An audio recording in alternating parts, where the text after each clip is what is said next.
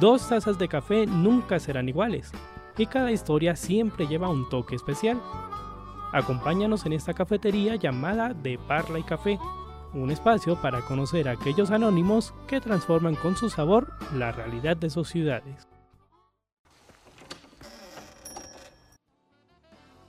De Parla y Café, un programa del colectivo de comunicación alternativa Parlantes, enganchando realidades, en coproducción con el programa de comunicación social periodismo de Uniminuto Zipaquirá. Bienvenidos.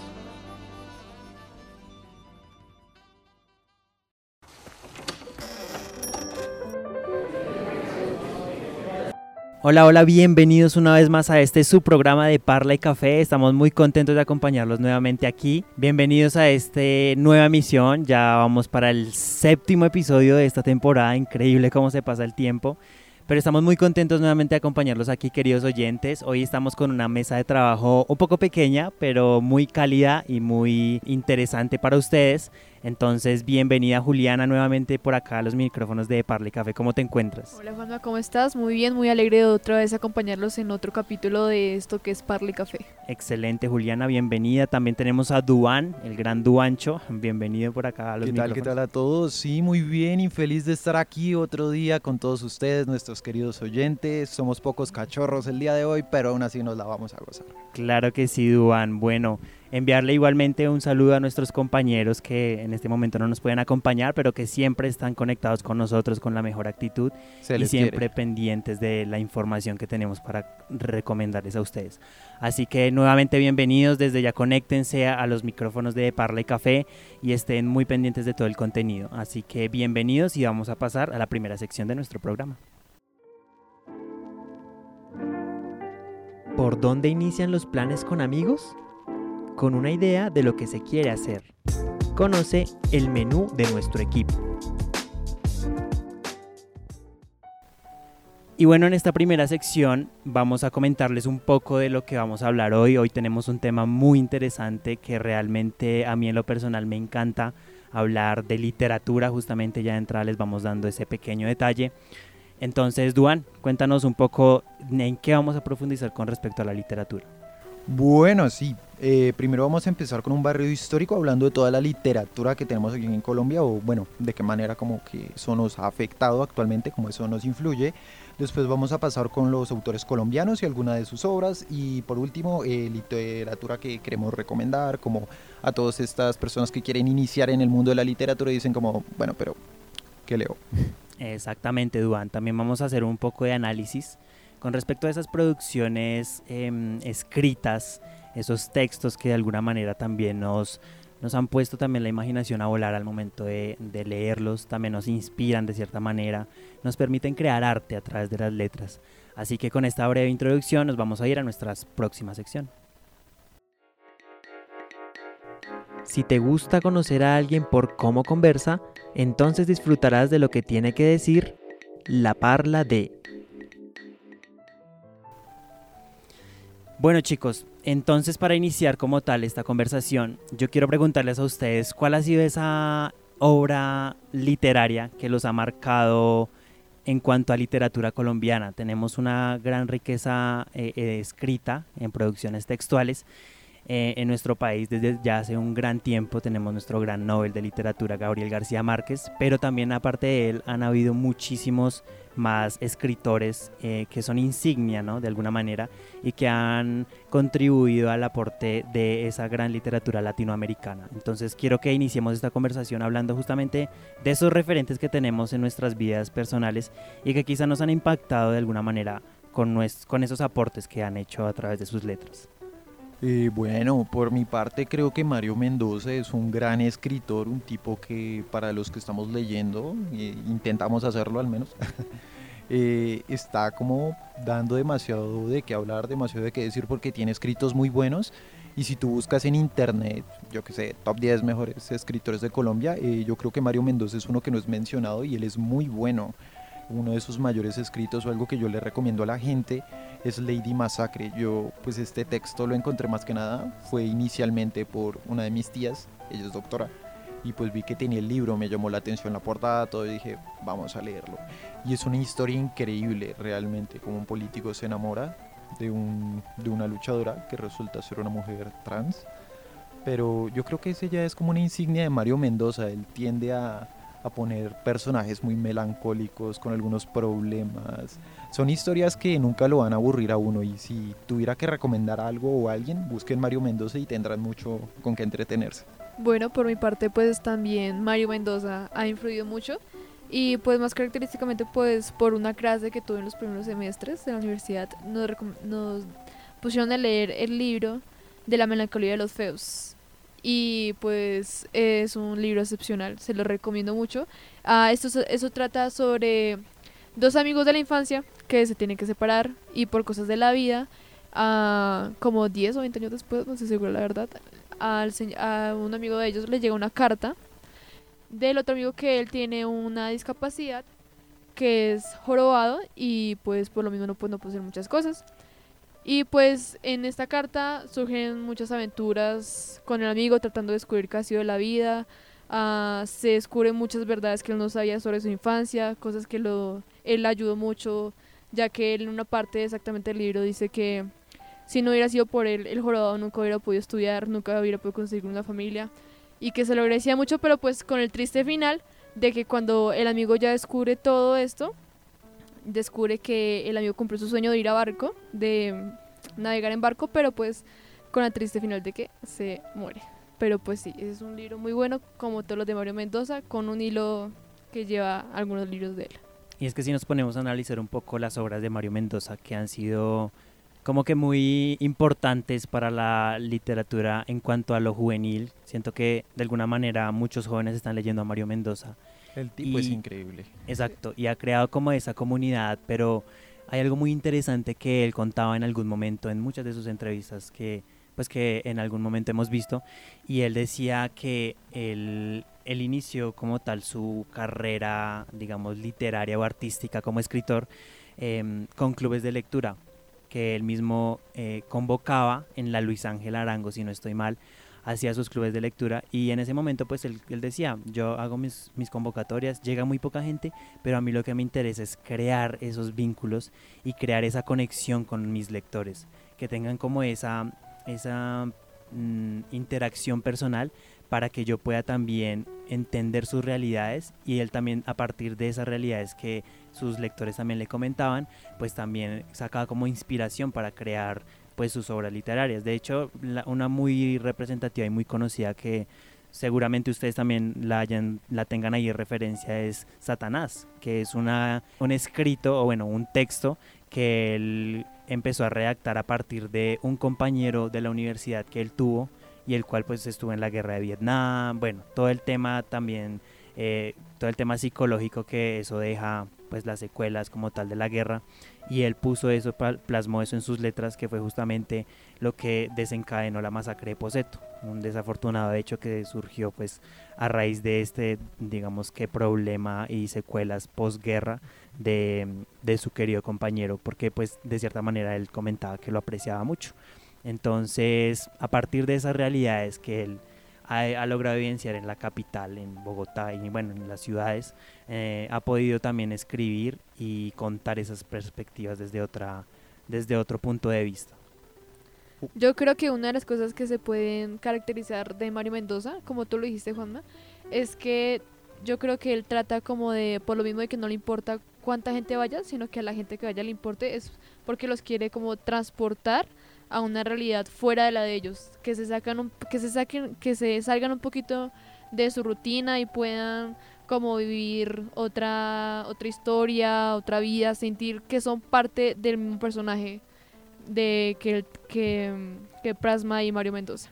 O una recomendación un poco más family friendly para todos los pequeñines, los niños, los chiquitines, aquellos padres que quieren educar a sus hijos y dicen como que le pongo a leer este chino pues algo que le ponían a uno en el colegio, Rafael Pombo. Claro, también otro gran... la viejecita, sin nada que comer. Otro gran referente también de nuestra algo que en la actualidad, o al menos para mí, eh, son sus, ¿qué? Eh, sus poemas para adultos. Además que de cierta manera la literatura infantil, muchas veces decimos, no, son, son cuentos para niños, pero, también tienen un gran trasfondo que también reflejan esas realidades desde otra perspectiva. Quizá un poco más entre comillas, infantil, pero que tiene un trasfondo y un contexto social muy fuerte, marcado. Recuerdo un texto que en algún momento leímos en, en un espacio de literatura y mm, justamente el profesor con el que leímos ese texto, el texto trataba de, un, de una niña que recorría la ciudad como tal. Pero entonces, en ese momento, la niña llegó como a una estatua de un león. Y en ese momento el león cobró vida y empezó a acompañar su, recorrido por la ciudad.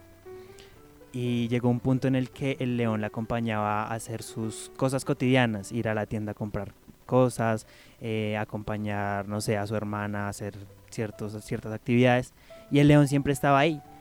Y es algo muy interesante porque de cierta manera esa historia, el trasfondo que nos comunicaba era el de una el de una familia a la cual le habían desaparecido a su padre, ¿sí?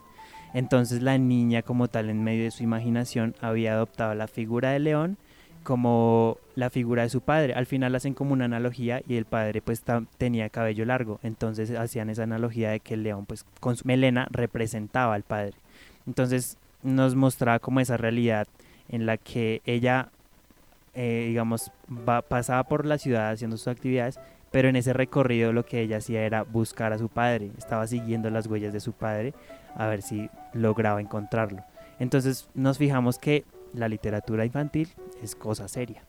Sí, y otra que yo creo que nos marcó a todos es la del libro Colombia, mi abuelo que es un libro que a mí, en lo personal, me dejó como que uno aprendió mucho leyendo ese libro y en lo personal me encantó ese libro.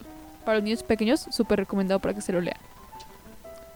No, pues nada, última recomendación así como opcional, no sé, El Quijote es un libro que mucha gente ha analizado, ya que empiezan a verlo desde distintas perspectivas y si tú miras los análisis, es genial porque hay gente que lee unas perspectivas tanto filosóficas, científicas y es es genial. Yo creo que El Quijote es un libro que uno puede matarse leyendo y, le puede dar distintas perspectivas, como qué tal que el hombre no estaba loco. No sé. Claro que sí, Duan. Además que para entrar también un poquito a hablar del contexto eh, referente a nuestra historia en la literatura colombiana, podemos evidenciar que desde sus, desde sus inicios em, los grandes escritores que surgieron aquí en nuestro, en nuestro país empezaron a contar y a narrar esas vivencias que surgían desde diferentes puntos y desde diferentes contextos sociales. Entonces los primeros escritos que se tiene registro eh, justamente hablan de, esa colonización por parte de los españoles, de esas eh, quizá injusticias sociales que vivimos desde nuestros inicios con respecto a cómo nos eh, impusieron ideologías que no eran de nosotros, que no eran de nuestra cultura y nuestra tradición en referente a los indígenas. Entonces vemos que siempre nuestra literatura local ha estado enmarcada en esos justamente contextos, ¿sí? Es, como una de las principales características en las que, encontramos en esa literatura eh, latinoamericana también, porque no es solo de nuestra literatura colombiana, sino que también hace parte de esa literatura latinoamericana y que también tiene que ver con el boom latinoamericano, que en su momento también fue muy importante para empezar a definir esa identidad como continente y empezar a em, trazar esas, esos lineamientos que de alguna manera han sido importantes para fijar el rumbo de nuestra cultura. Claro que sí, con esto que tú dices, eso sí, yo creo que es algo como muy cierto, ya que mirando las épocas que ha tenido la literatura aquí en Colombia, eh, en sus inicios se basaba más que nada en como evidenciar los hechos históricos, ¿no? De ahí podemos ver varias series, novelas, películas que hemos visto aquí en Colombia y que han sido inspiradas por todos estos escritos que han narrado los sucesos que hemos vivido, tanto buenos como malos. Y todo este tipo de historias también han servido para que en la actualidad, como que de alguna manera, toda esta mano de escritores que se le ha pasado como revisando esos datos históricos pueda como eh, tener nuevas ideas, como tener incluso, mirando al pasado, puedes tener ideas nuevas con cosas que ya sucedieron, como no sé, que la esclavización, el problema de los indígenas y inventarte algo así bien loco, no sé. Creo que dándole un vistazo a la historia podemos, incluso los que tenemos afán por la escritura, crear cosas bien bacanas. Así es, Duan. Además, bueno, quiero que hagamos también un... Analicemos un poquito ya entrando como tal eh, las características de la literatura colombiana. Vemos que hay temas como por ejemplo el tema de la historia política, que también es un tema que ha sido muy fundamental contarlo a través de las páginas, a través de las letras, porque también nos permite entender esos contextos. Y de cierta manera, por ejemplo, nos permite narrar más a detalle esos sucesos como lo son la toma al Palacio de Justicia, eh, las diferentes masacres o asesinatos a líderes sociales que podemos ver actualmente. El Bogotazo. Exacto, son hechos históricos, pero también que tienen un trasfondo político y que mm, nos permiten a través de esas letras contar la realidad que quizá no podemos contar de otras maneras, ¿no?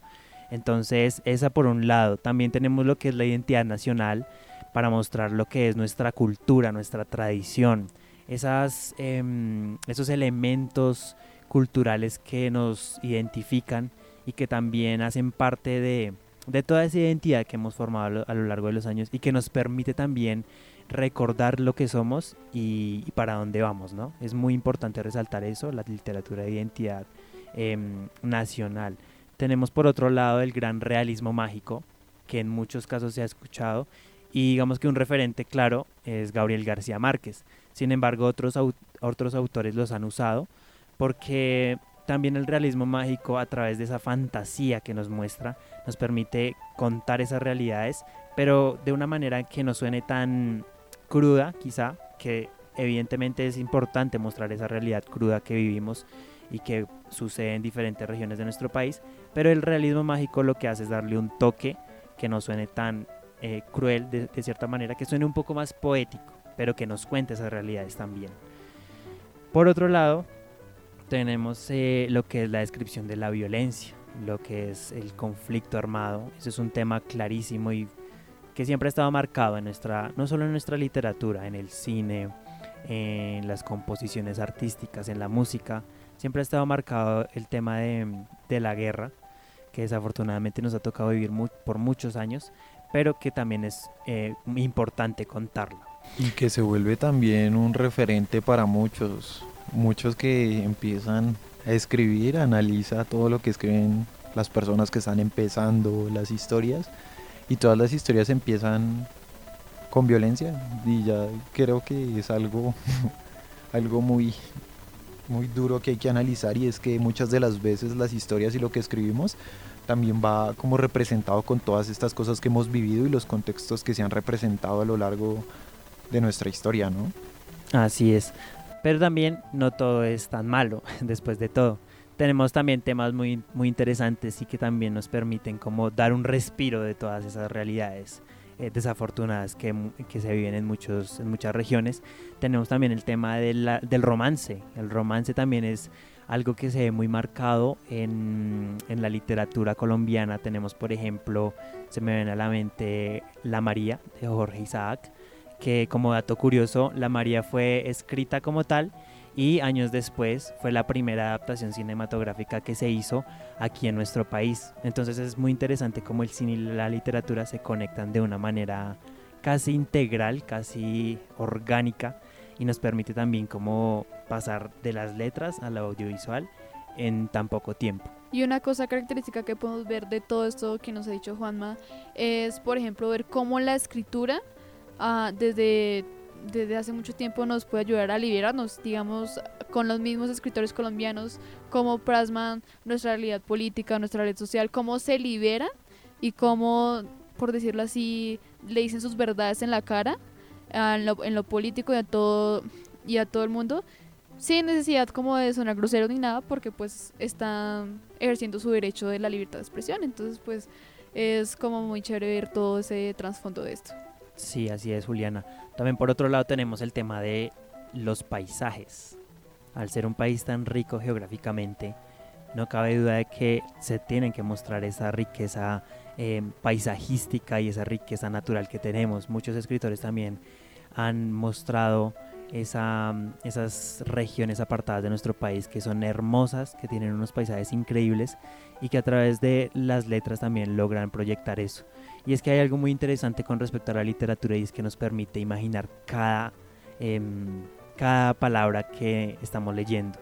Eso es algo muy interesante porque también pone a volar mucho más la imaginación, a, a diferencia quizá de, no es por compararlos, pero obviamente quizá un producto audiovisual nos limita a ver la imagen únicamente, pero lo que es la literatura nos permite eh, analizar un poco más a profundidad y también ver esas realidades desde la perspectiva de la imaginación y la creatividad que nosotros ponemos. Y es que además es algo como que muy característico para nosotros aquí en Colombia, ¿no? Eh, en el romanticismo como que plasmar con emociones los paisajes, que muchas veces como que no lo tenemos en cuenta, pero digamos, si uno mira la literatura europea, por ejemplo, el romanticismo es como más dado a guiarse por, yo que sé, la belleza de la vida y el regreso de la vida y la muerte, y cómo puede ser esto tan hermoso y lo plasman de una manera muy bonita y tú lees aquí el romanticismo en Colombia y uno de los temas fundamentales, más allá de la vida y la muerte,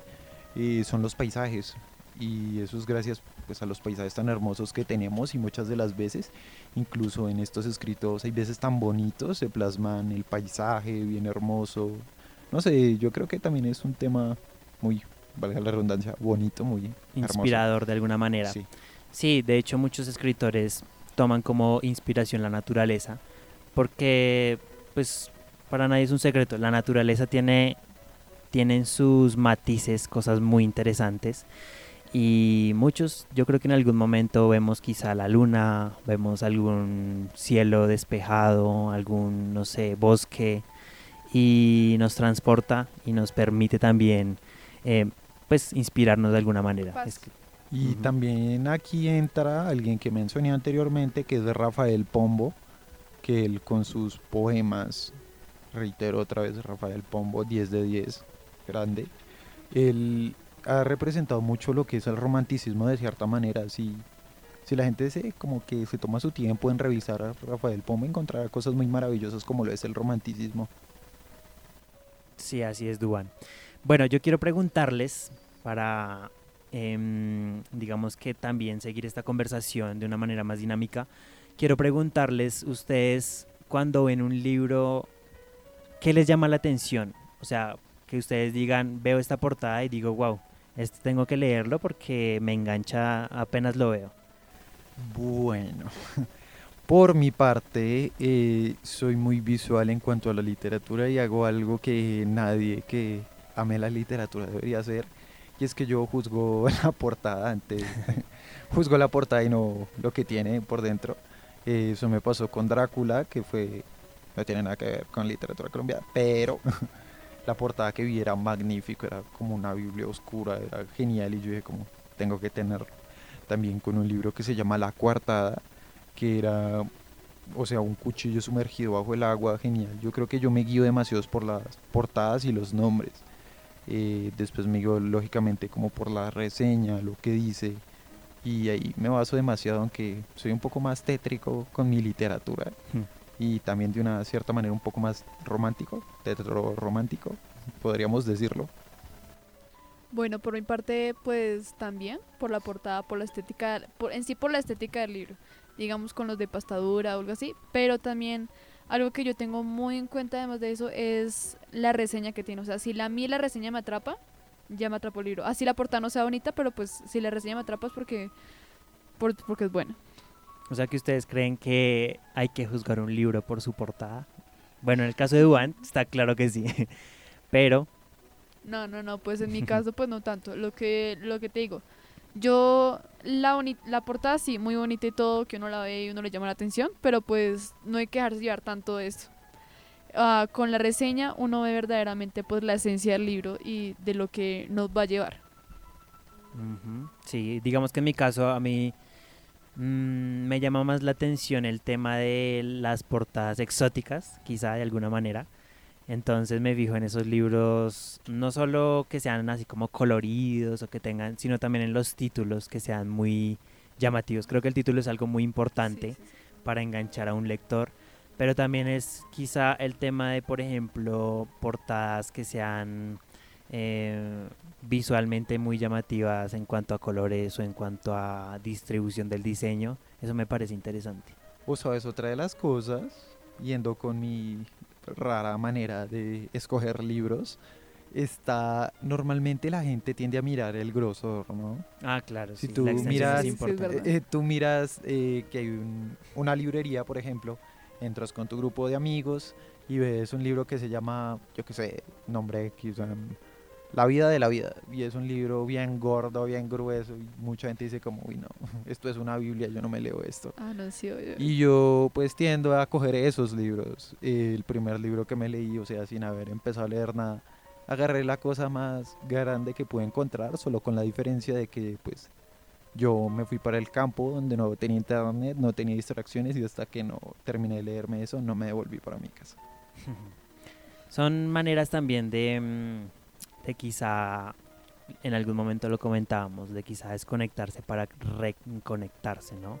Para reencontrarse con esas em, producciones literarias que de alguna manera nos aportan mucho más que estar todo el día frente a una pantalla que nos desgasta. Pero también justamente eso ha generado que la, la lectura pues como que pierda un poco de, de sentido, ¿no? El estar, el estar pegado a las pantallas.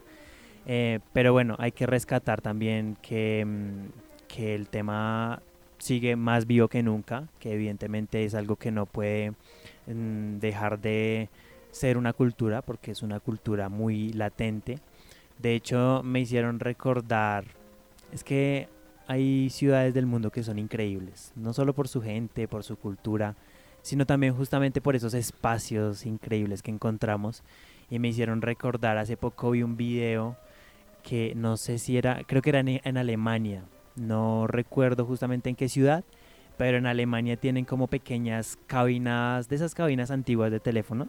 Que, Ah, para leer, sí. Exactamente. Sí, sí, Y las llenaron de libros. O sea, ya no son para usar, para llamar, sino las llenaron de libros. Entonces las personas pueden ir allá, pueden, no sé si eso es como comprar los libros o sacarlos prestados. Creo que hay, hay de las dos opciones. Pero es un ejercicio muy interesante porque siguen promoviendo el tema de la, de la lectura, de, del te- de la cultura literaria, que es muy importante pues para seguir enriqueciendo todos esos procesos de tejido social y de fortalecimiento de la cultura ciudadana. Ahí también entra tema que me está ayudando aquí, mi querido Juanma, a inspirarme, y es el tema de las perspectivas. No sé, algo que al momento de leer también lo que tú lees te inspira tanto en tu comportamiento, tu manera de hablar, tu manera de referirte a las demás personas, incluso tu propio pensamiento.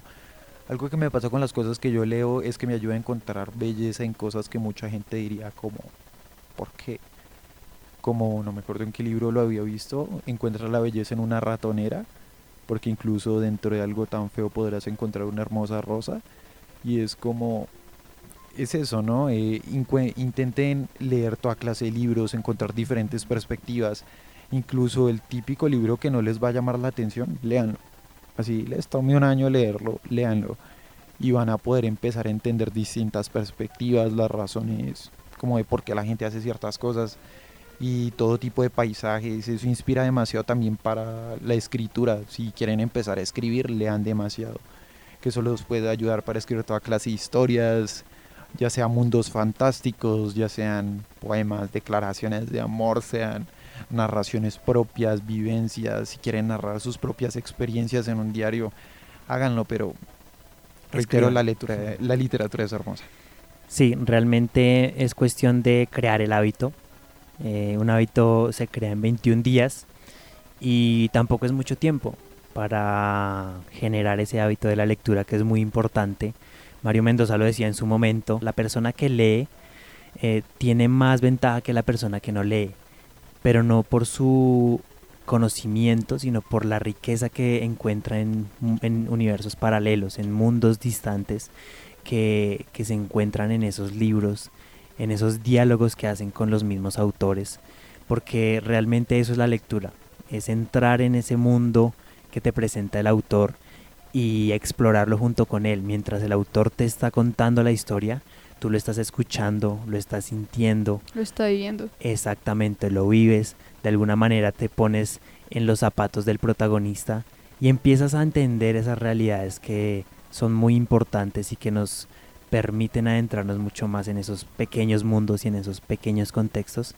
Entonces la invitación para ustedes, es que, queridos oyentes, es que pues leamos mucho más, creemos el hábito, pero leamos, no importa lo que leamos, simplemente Lean. lean, leamos porque a partir de ahí se puede crear mucho más. Entonces, esa es como la invitación que les hacemos en este momento, queridos oyentes. Realmente a mí el tema, como lo comentaba al principio, me apasiona. Es un tema que de cierta manera nos permite ampliar esos conocimientos. Antes de pasar a nuestra sección de nuestra sección musical, vamos a irnos a una pequeña pausa y ya regresamos aquí en De Parle Café. Una pausa para recargar las tazas en De Parla y Café. S'il vous plaît, dessine-moi un mouton.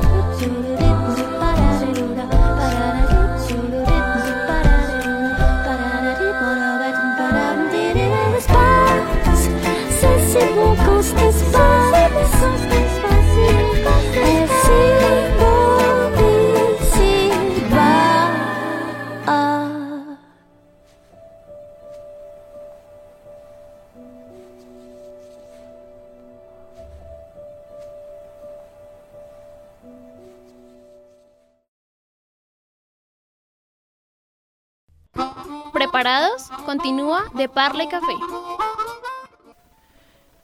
Continuamos aquí en De Parla y Café con este segundo bloque y ahora nos vamos a entrar en esas canciones y en ese pequeño mundo musical que también va conectado de la mano con la literatura. Es que es increíble, ¿no? Es increíble cómo todo se conecta, la literatura, la música, el arte, las producciones cinematográficas, todo tiene una conexión, indirecta o directa.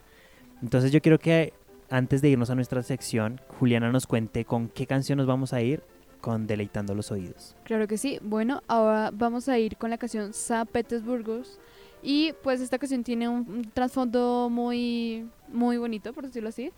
Ah, todo esto empezó con el 20 porque el 26 de marzo del 2010, en la conferencia, una conferencia que ofrecieron en la sala de Che Guevara, a Silvio Rodríguez puso estreno su segundo álbum, que es Segunda Cita, y pues habla de cómo se inspiró para esta canción y dice que fue en un avión, cuando iba de viaje y no se encontró a nadie, a nadie más, nadie menos que Gabriel García Márquez. Y él le contaba que pues él tenía muchas ideas para sus libros, pero pues que él las veía más como canciones. Y esta canción también se trata sobre una novia que es abandonada y lleva a cuesta los regalos de la boda. Y pues fue en San Petersburgo y en aquella, en esta historia inédita, tuvo el privilegio de escucharla este gran escritor colombiano. Y al mismo tiempo es un tributo que va hacia, que habita al fantasma de Pushkin. Bueno, Juliana, entonces con esta canción nos vamos a San Petersburgo de Silvio Rodríguez. Y ya volvemos aquí en De Parla y Café. Conocer a alguien abarca varias cosas, incluyendo lo que escucha. Descúbrelo deleitando los oídos.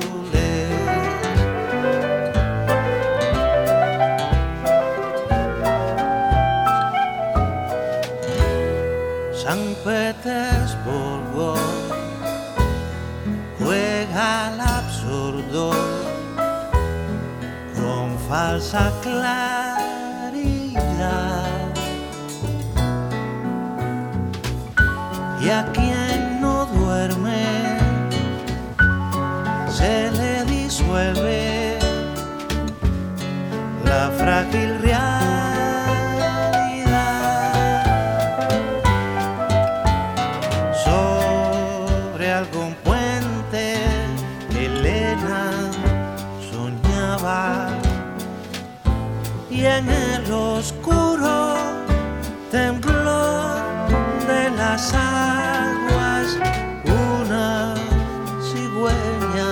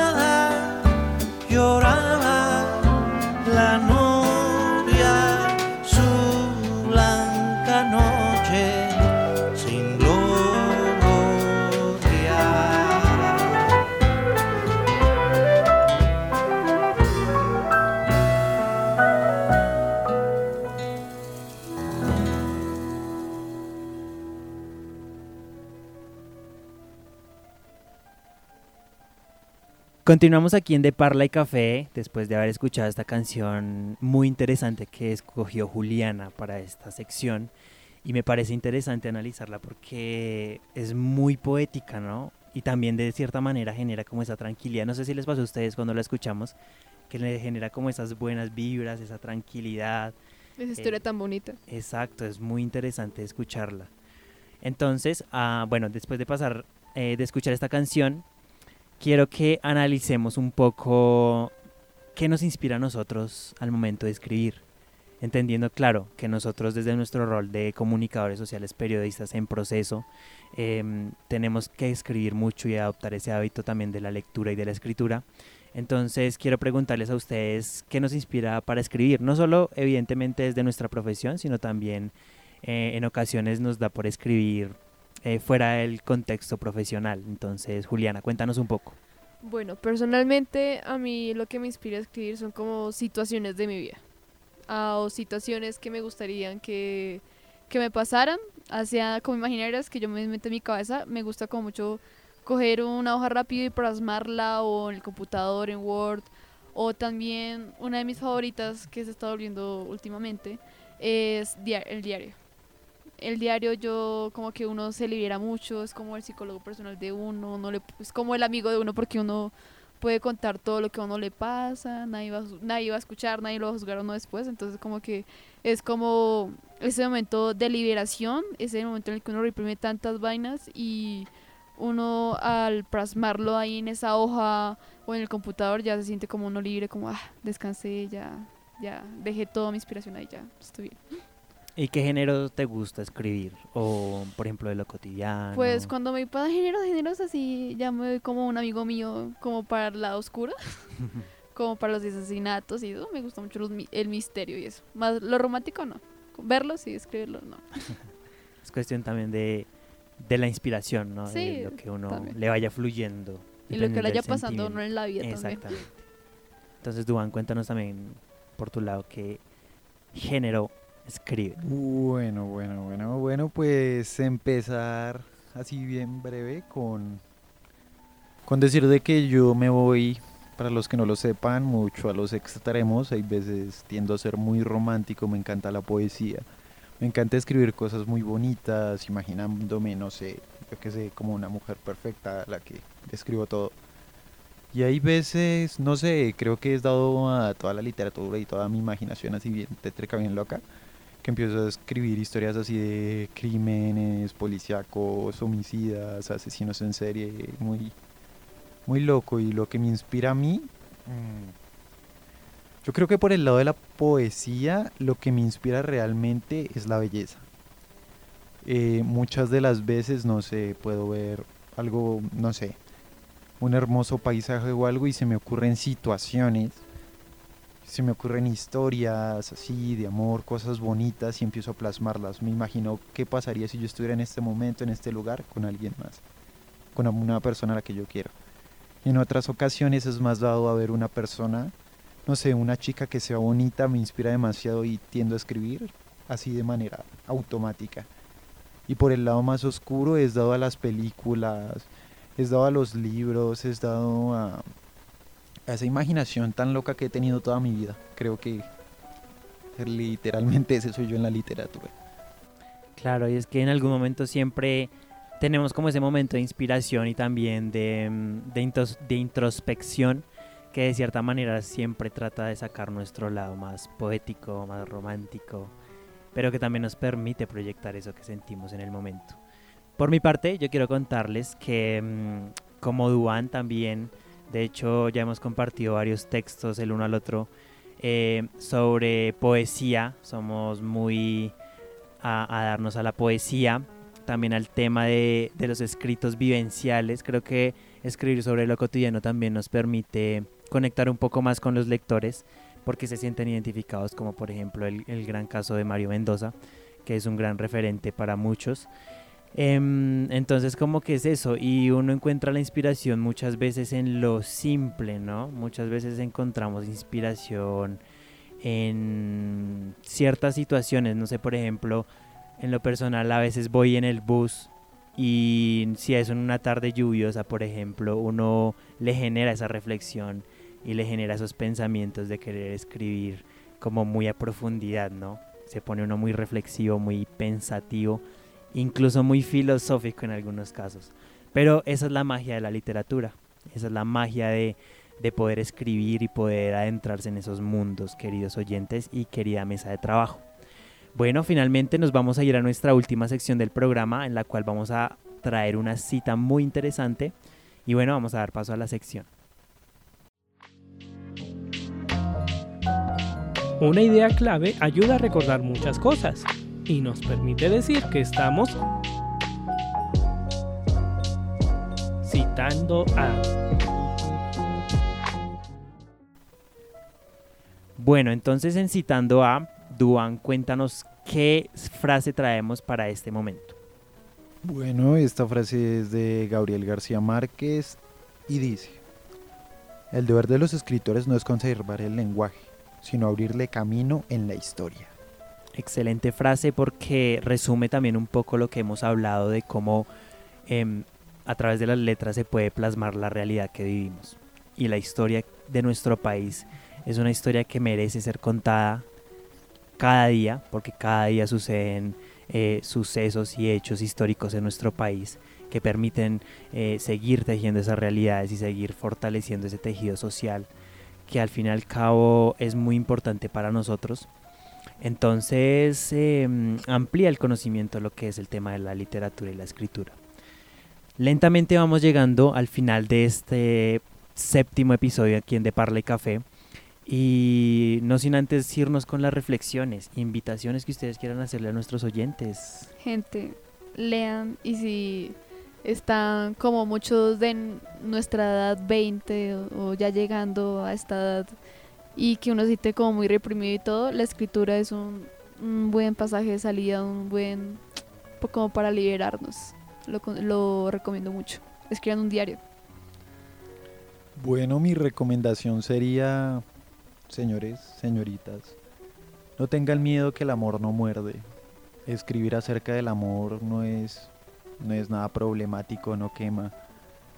Siempre que vayan a escribir, si quieren irse por lo romántico, imaginen a una persona muy hermosa, el amor de su vida, si no exista, invéntenselo. Y recuerden esa hermosa imagen y intenten dedicarle lo más hermoso que se les ocurra al momento. Porque pues sí existe la verdadera literatura y debemos seguir explotando este tipo de artes tan hermosas. Exactamente, Duan. Y yo quiero cerrar con una frase que leí ayer justamente de un libro que nos recomienda hacer todos esos procesos de escritura desde diferentes autores. Y la frase dice lo siguiente, ama tu arte como a ti mismo, aliméntalo con cada latido de tu corazón. ¿Quién sabe? Quizá tu texto algún día alimente otro corazón. Y es eso, es transmitir emociones, transmitir pensamientos y sentimientos a través de nuestras letras, a través de las páginas y a través de los grandes y preciados libros que tenemos.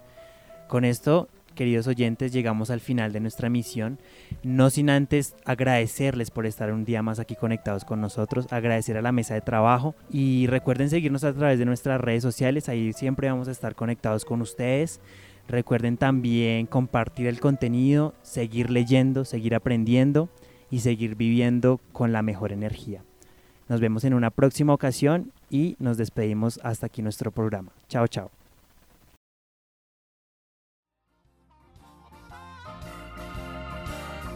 De Parla y Café, un programa de parlantes, enganchando realidades, en alianza con el programa de comunicación social periodismo de Uniminuto Centro Regional Zipaquirá.